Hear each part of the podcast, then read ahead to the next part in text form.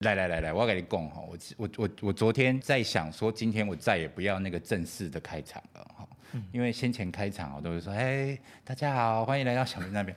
然后我自己每次看那个开场，我自己都很想打我自己，因为进进京这件代志不适合我们哈。我每次都觉得那个人好虚伪啊，那个问候大家那个人好虚伪，不是我们干脆就不问候，好不好？好，那这个先来自我介绍一下啦哈。所以还是要自我介绍。哎，要啊，不用啊。好，啊谁先？哦，我？嗯呃呃，大家好，我是 Veronica，财务部的。对，大家好，我是 Jeff，那我是那个全国业务经理，谢谢。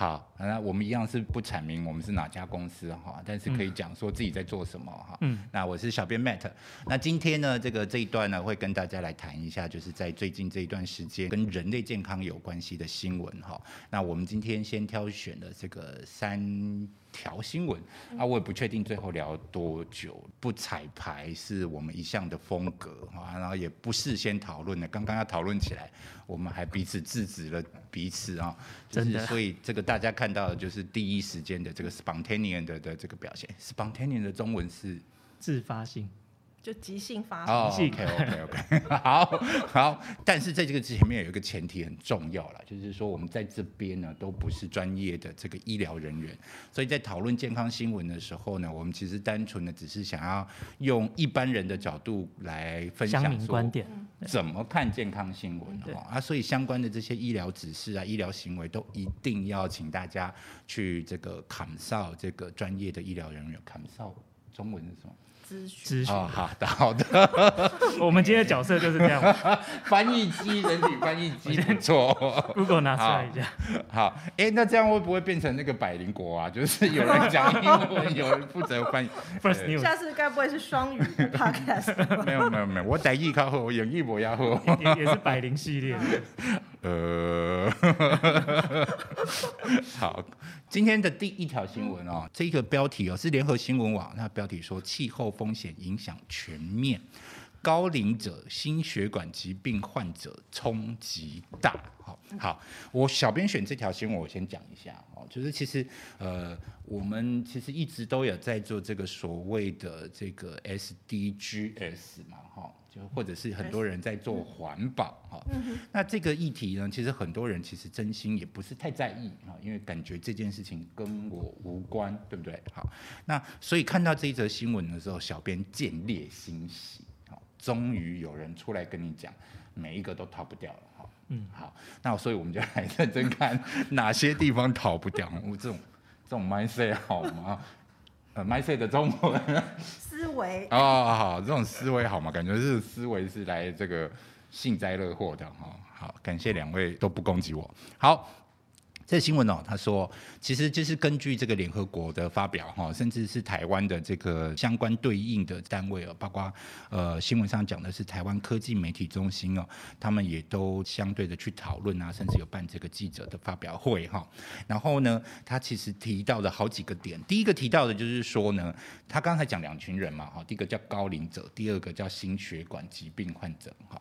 他说啊，就是如果我们的气候变迁的话，这个海平面上升啊，先前也有发生一些海啸啊什么这些问题嘛哈，所以高龄者第一个行动不便的早龙早北去，嗯，哦，好，这个大概可以想象哈可以理，解。但是相对这个大概就是会觉得呃比较远一点点哈，嗯。因为想说我自己年纪还不大，对，可是其实家里的长辈啊什么的，嗯。对对对对，可是哈。哎，这个要讲到另外一个，已经马上要岔出去了。要第三个是跳到第？五个新闻了吗？对对对，我们那一天其实很认真跟我老板啊，哈，在讨论一个事情，叫做台湾人基本上是既孝顺又不孝的。嗯，这么矛应该是这么矛盾三明治世代的这一层吧，就是可能上有高堂，下有小小孩还没有成年的，是是指这一群吗？我们倒没有那么认，就是 倒没有那么认真 identify 是哪一个族群，毕竟没有要写成 paper，然后那呃 paper 的中文没有要写成报告书，然后呢，这个我们其实是在讨论一个现象，就是说，其实最主要的关心者，就是假设家有长辈的话，啊，其实最主要的关心者应该是我们。就是我们这个世代嘛，哈、就是嗯。二三十岁到四十岁，对，还是要补充一下四十岁了哈，因为已经不在二。想说你从二三十岁开始的意思，怎么好意思，对不对？对，好。那可是事实上呢，就是说，其实大家的做法是都是事情发生了再去处理，嗯，从来没有一个人真正就是说先去帮爸妈预防这些相关疾病的发生。好，我我讲回头，就是呃，小孩有没有去跟爸妈谈过中风怎么注意？这种话题我不知道哎、可是像是不是？所以这就是我觉得，就是这就是这个有趣的地方哈，就是基本上台湾人其实蛮多很孝顺爸妈的，嗯被假杀，被剃多会剃头啊，买米干爸爸妈妈，这个绝对都做得到。嗯可是真正是很 critical 对这个爸妈而言是健康甚至是生命有影响的，其实大家反而收回来了。嗯，我觉得一方面也不了解了，另外一方面，长以长辈的心态来看，他会觉得，嗯，谈论这个话题是是是怎样的？对，对对没关系，大家就继续鸵鸟心态哈，我就继续对再要戳你们诅咒啊之类的，对，配配配。可是说真的，的，这个不了解这件事情，我针对这个 Jeff 讲的不了解，其实，诶、也蛮多机会要让你知道的。可是其实你那个时候会选择跟我没关系，嗯，略过，对就是发生了再说嘛，几率的问题对嘛，对对？。但而且看到这种新闻的时候，其实大部分人是想到跟我没关系，其实他没有想到我后面的爸爸妈妈，或者是我的公公婆婆，或者是我的岳父岳母。嗯还有还有什么关系啊？祖父祖母，祖父为什么要提到这个？好，在这边，也就是说，我我们那个心啊，就你会发现大家卡一半。哦那当然，这个卡住的地方也有可能觉得他就是觉得这个这个我有其他在此时此刻更重要做的事情，哦，所以他就飘走了，或者是说这个东西我可能看了也是一知半解，所以他就选择不看。可是这个就是出现了那个很大的那个鸿沟啊，哈、所以呃，你知道吗？就是我最近常在讲嘛，就是健康是一条线哈、这个。后置单位又又要哭了，健康是一条线要把你拉啊！哎、帮我从荧幕这一段画到这一段哦，很爱胡搞。然后呢，中间那个点叫生病嘛，对不对？所以呢，有一边呢是健康的，那那一边的问题叫做更健康。哦，大家要做的事情是更健康，什么运动啊，什么什么这个保健食品啊，什么那在那里。然后另外一边这个叫生病了嘛，对不对？好，那这生病呢，就是应该要积极面对它。它这边呢有很多很多的问题，可是，在生病的这个往健康的这这一块，就是他快要生病这一段，其实有很多东西是要事先做的。嗯，可是这一块的动作几乎在台湾都是零啊，哦，因为从我们的从业经验，其实是真的发现，在台湾跟大家讲疾病预防，太困难了。真的，一般都会觉得离我们还很远。对，或者是一般就觉得说啊，我就吃饮食健康啊，我运动啊，我可能就不会往是生病那个点靠近。真的？是不是有一点宿命论？就是说，反正生病就是会生病，这个到时候再说。到时候再讲啊。我也好像也没办法控制生病这件事情。可是这个其实严格加起来是不太对劲的哦。就是说，这是一个整体 mindset 跟价值观上面的错误。然后相对的，就是你就反映到社会上很多的风气上状况上面去嘛。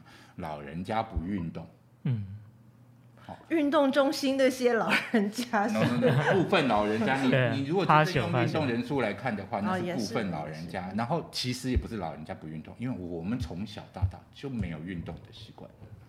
文化还没有这么对，嗯对对的。成熟。因为我怎么忽然觉得你们两个有点离我越坐越远，有吗？小你自己挑走。是你们两个这个被我逼逼走了，因为小编又在乱看得出小编在那个后置在这边弄一条线分开来的感觉。哎、那个帮我分享一下，下面那有一我我好像有一集从来没有骂人，对不对？你可以帮我把那一集分享一下，要证明小编不是每一集都有在骂人然后好了，但是这真的是一个是个 gap 啦。我我真心觉得当当然我们的说法有一点夸大，叫做不就是孝顺也不孝，这个其实不应该要套到孝顺上面去。那但是就是我真正想要点出来，就是大家其实就是很很明明很爱爸妈，可是其实没有很聪明的爱爸妈，嗯应该说比较多，可能就是物质面的孝顺，比较容易比较容易做到。对对对对对对，嗯，嗯，对。不过我觉得跟世代有没有居住在一起，其实也是有关系的。因为就像你是北漂嘛，嗯。那你没有跟你父母住在同一个空间底下，所以其实他们有他们的生活空间，你也有你的生活空间，你能够做的关心可能就是联系啊，不管是视频啊还是电话啊，那。真的白天他们会去运动啊，会去跟朋友 social 啊嗯什么，其实那块是你不清楚，可能也没有那么多时间真的去聊，花时间了解的。我我是讲我是北漂的小孩看起来还蛮孝顺的，因为我还蛮清楚的。好啦，但是我们了解一件事情，就是比如说我们常会看到一些卫教文章啊，或者是现在 Line 上啊，这个也很多这种东西，你们会转发给爸爸妈妈？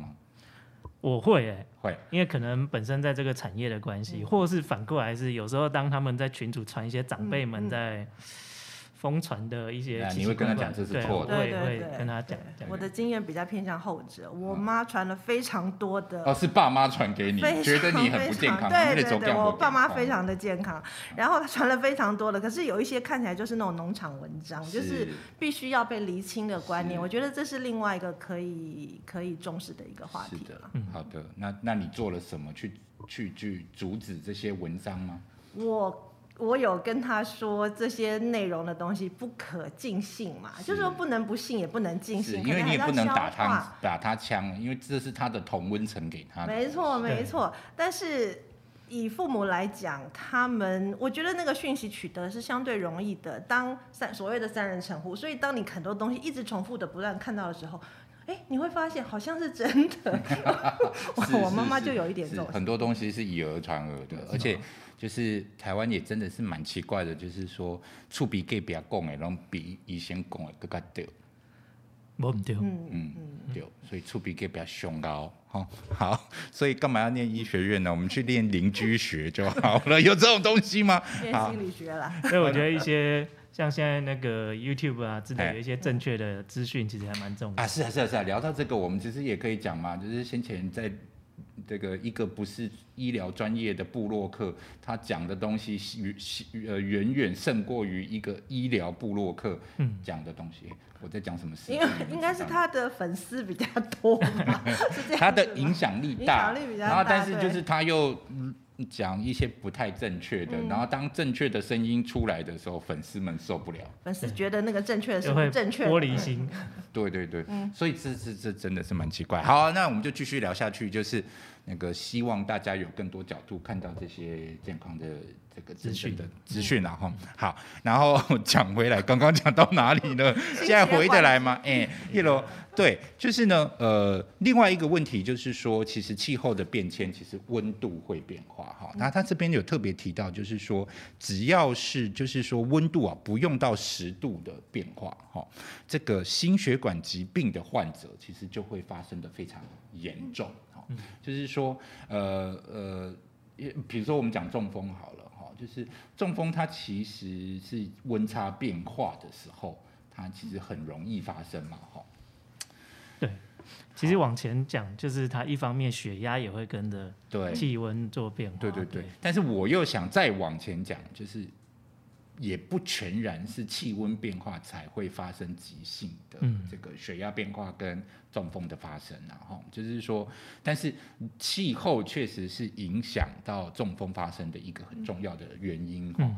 比如说你从温暖的被窝出来，这个天气外面寒流很冷啊、光这一个从这个不是气候问题嘛哈，这个是棉被内跟棉被外的气候问题，这算候？气温，气温。温度落差。这个我很怕我们这个节目继续做下去哈，我的小学老师、够国中老师、大学老师、高中老师 都会来找我麻烦，说你以前到底都在学什么东西？棉被内跟棉被外的气温，就是从棉被里爬出来，对，好啦，那个温差就是其实是影响这个中风发生的一个一个很 critical 的 point，所以很多人其实就是都会建议老人家其实要慢慢的适应外面的这个寒冷的温度，所以从棉被出来要分阶段慢慢对，来。要躺你下你不会一天要狼的跳了啊，动作什么要慢一点啊，什。马上就中风了。好，那所以呢，其实就是要讲，就是说，如果这种气候的变换啊，然后你本身又是高血压、高血糖啊，或者是这个有这个高血脂的问题，其实你发生这些因为这些疾病而这个发生的一些相关的这个紧急事件的发生率就高了。嗯，好，可是这件事情会因为你知道这件事情，所以你就会因此在环保行动上更认真吗？一下跳到环保行动，我以为会因为这件事情，我从棉被里爬出来的速度要变慢一点。所以我都多赖五分钟。不是？这是新闻是这样子讲的嘛哈，因为我们一开始的开头就是在讲，就是这个大家就是不把地球好好爱护，所以气候发生变化了啊。然后气候发生变化，我就直接跟大家现在有证据告诉你，就是这个跟人的行为、跟生命、跟健康是有连接的哈。不管是天灾啊，这种这种这个海水倒灌啊，或者什么这种问题，或者是就是单纯的这个健康上的挑战哈，就是有直接连接。那现在如果大家知道，你会因此而更愿意做地球的环保行动的把爱护地球吗？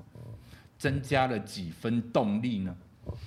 我会你们不一定要回答我，可能小面啊，玻璃尽可能。就是这个请来宾来，然后又说你们不一定要回答我，那也要画押吗会啦会啦会了。是，对啦，就是说，其实就是主要是要跟大家讲，就是说，其实这这个世界是连在一起的啦，大小事都连在一起哈。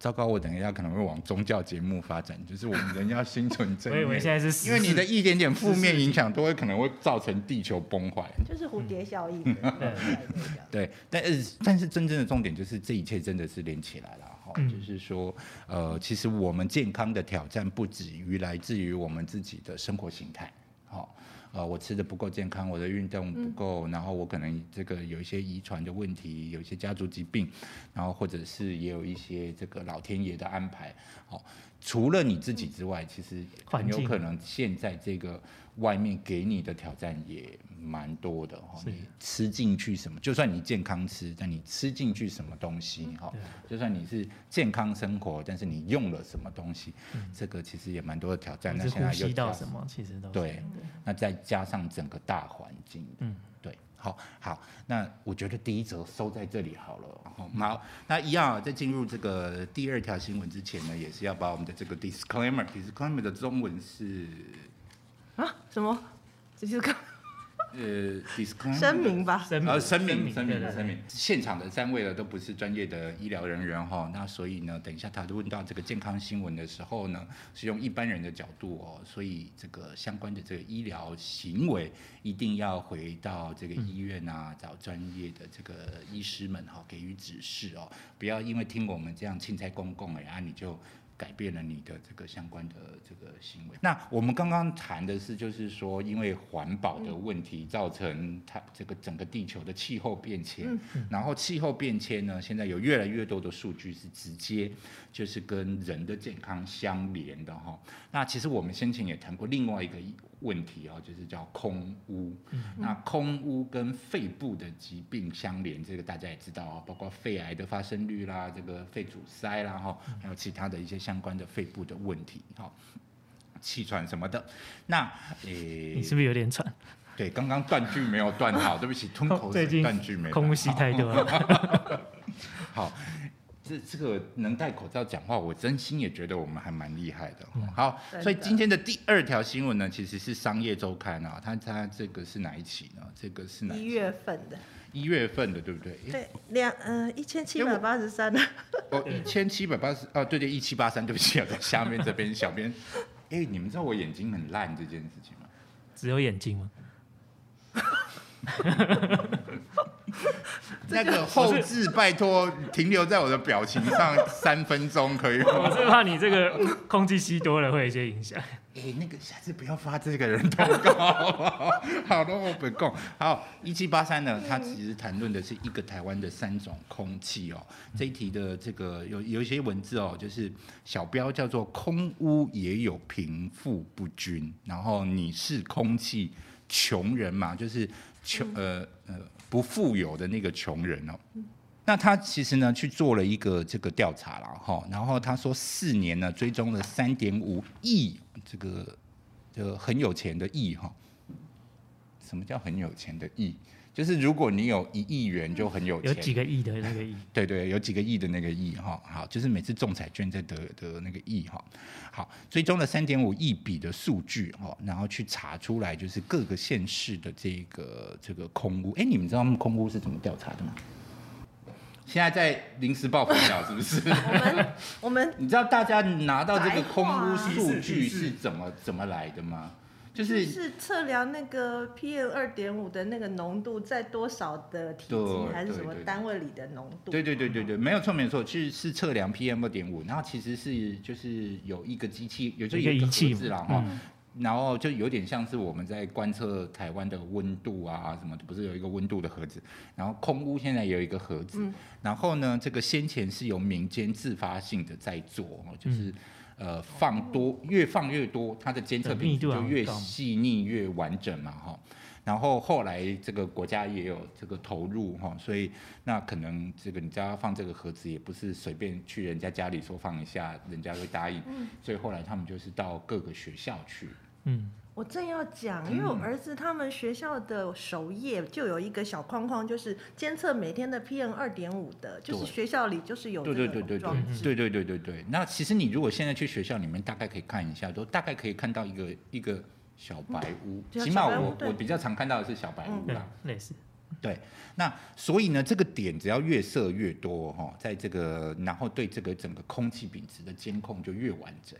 那如果我没有记错的话，其实是已经在全台湾有好几个千个的哈。四千台，啊，对，那这个要先谢谢，就是这个过去曾经发起的这个民间人士，还也要谢谢政府单位愿意做这样子的投资，因为如果没有这个监控啊，其实对大家而言，其实你跟着真的很难知道。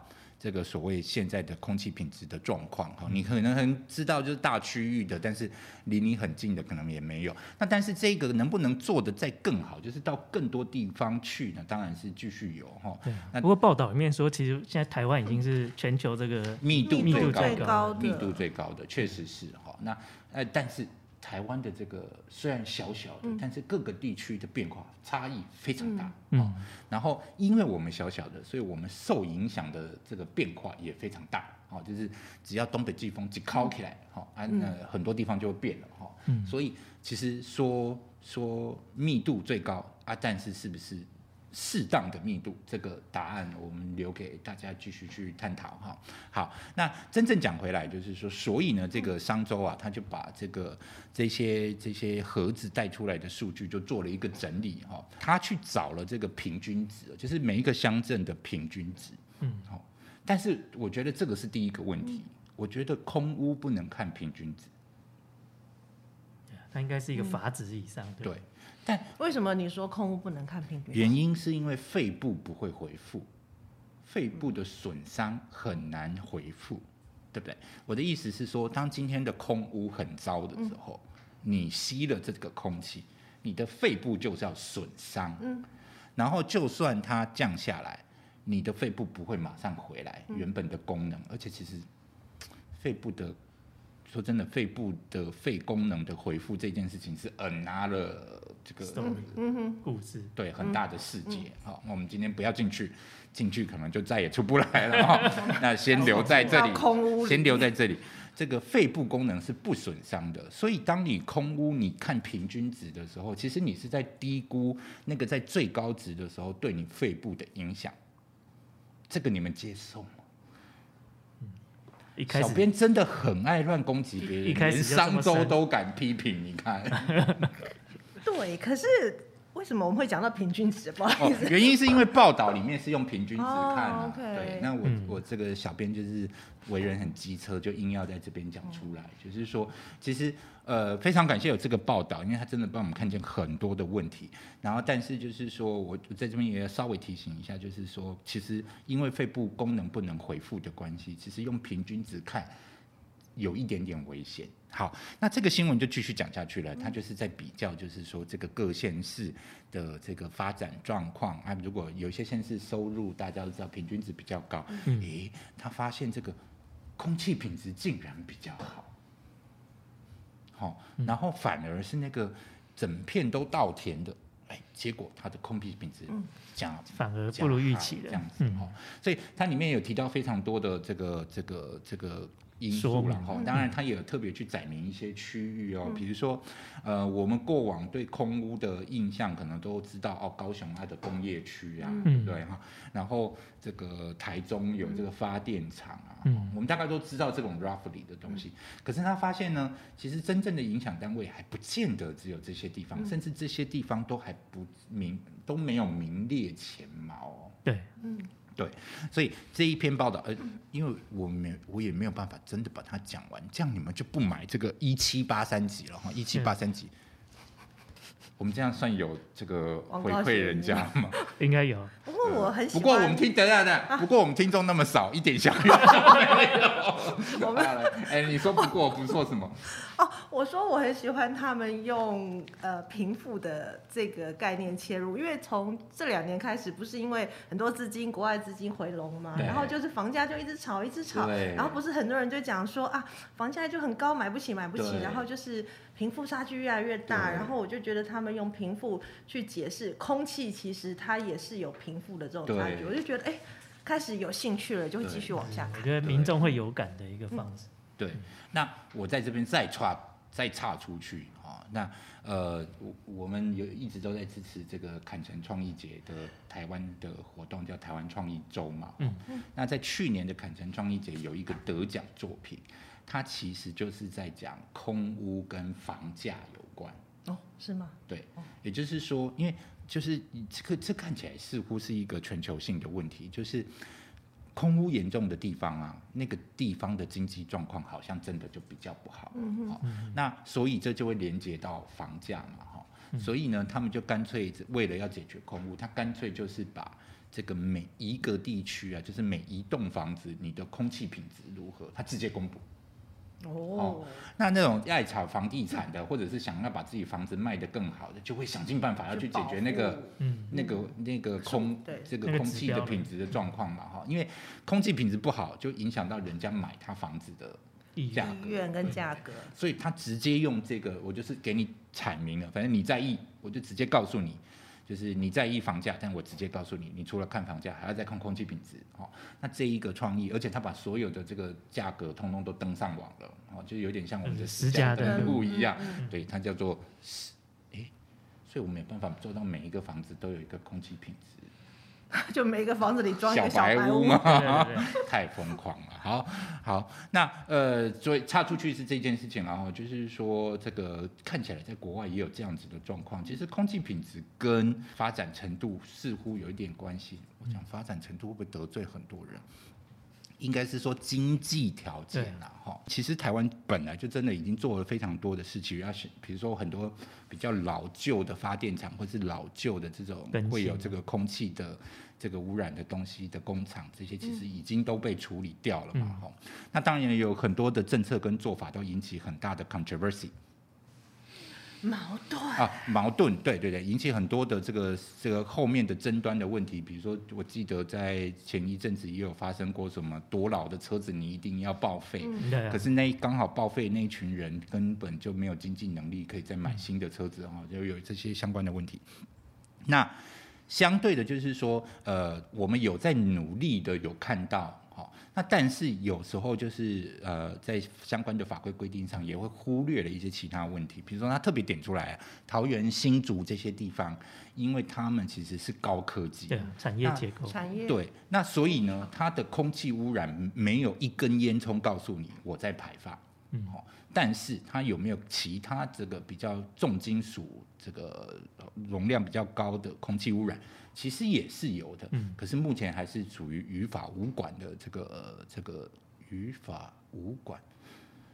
的状态，我的国文老师又要跳出来了。好，Anyway，反正就是说还没有一个比较适当的法规去管它。那但是因为我们这个这个呃，包括护国神山啊这些相关的产业，其实是台湾目前在世界上很大的门面。然后台湾这方面的人才也真的很多，所以这整个产业还持续在发展，还在东盖西盖当中。嗯可是相对的这个法规没有跟上，所以就表示这个污染源很有可能会很快速的累积。哈、那这个都不在于大家过去熟知的那个污染的这个来源之一。嗯好好，那讲了这么多哈，再讲一下，就是一七八三呢，真心推荐大家其实好好的去看一下。那但是看完之后，一般人要干嘛？一般人要干嘛？嗯我我自己看完，我会觉得，当然就是个人，像现在其实现在戴口罩，我觉得对于呼吸来说也有一些帮助了。嗯其实起码你可以过滤掉一些。对啊，第二个就是家里生活的这个环境，其实也是可以适当的有一些关心一下，对不对？虽然你家里不会摆一个小白盒子，但是你真的也应该要了解一下你家里的空气污染的状况嘛，对不对？就是家里哦，他有提到一个我觉得还蛮有趣的观点，他说我们很注重我们喝进去的水，所以很多人会去买净水器啊、过滤的。他说这个比重大概是占四成，可是家里或呃有空气清净设备的只有两成，反而少很多。可是重点是空气是我们平常每天二十四小时无时无刻都、都是在吸的，所以。是时候该去检查一下 家里的空气清净哎 滤网。那个工作人员可以真的帮我把影片寄给 Three M 看一下，我觉得我们有太多集，根本是在帮他卖卖不空气真的有差，我最近去大卖场发现那个空气清新机区域变大了，对越摆越前面，越摆越摆越显眼。前面，就越来越多人需要它，对不对，对？尤其疫情之后，觉得哦，对在家时间多嘛。对，那因为其实过去其实真的啦，就是说我们讨论过空污好几次嘛，哈，所以水燕真的考虑考虑那个那个支持我们哈。那但是就是啊，都呃讲一下，如果我们真的收到支持啊，哈，因为此时此刻我们都还在领薪水，嗯好，所以收到支持，我们必须要把它捐掉了，哈，就是捐给相关单位。那呃。呃，讲回来哦，就是说这个我们以前一直在讲空屋这个问题，就有提醒大家有很多不同种种类的空屋哈。嗯那也刚刚讲的这个这个叫做这个这个能源空屋啊，就是这个发电厂啊这些东西哈。那呃，像我刚才讲的高科技产业的这种污染啊，其实这个还根本就没有一个正确的一个 category 说它是什么类型的空屋。可是这个过往就就是表示说过往没有人在意嘛，好，那现在既然有这么这个强势又有影响力的媒体点出来了，我相信大家将来也会关注。那除了这个气候空屋啊、交通空屋之外，其实我们最常提到一个大家最容易忽略的东西，其实就叫做居家空污。嗯，好，你其实空气不流通，慢慢就会变成一种污染。嗯嗯，源哦，就是那里面的那个死空气就会开始污染你。然后这个也不必然就只有你家里因为空气不流通造成的，你怎么知道你楼上在干嘛？我以为你指的是比如说不小心 放个屁之类的，那当然也是一种污染哦。没有排出去就会对对对。可是我呃我自己哦，就是我家有两个厕所嘛哈，然后有一个厕所都没事，有一个厕所我老是会在那边闻到烟味。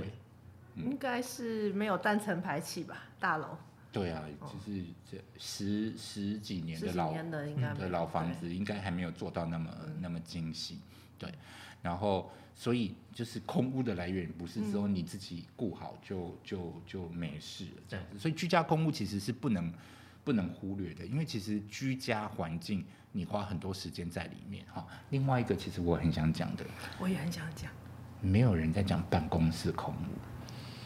办公室。办公室的空污，对啊，你看我们这么多人在的环境，然后这个空调系统多久清洁一次？嗯然后可是，嗯，哎，我要继续讲下去吗？